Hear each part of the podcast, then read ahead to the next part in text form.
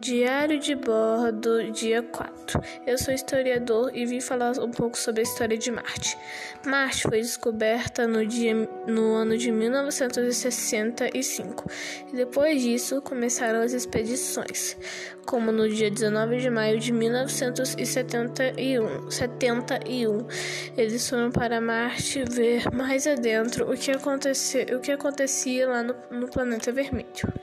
Em junho de 2018, cientistas relataram a detecção de um lago subglacial em Marte, a 1,5 km abaixo da calota polar do Sul e com 20 km de, de diâmetro, sendo a primeira evidência de um corpo estável de água líquida no planeta.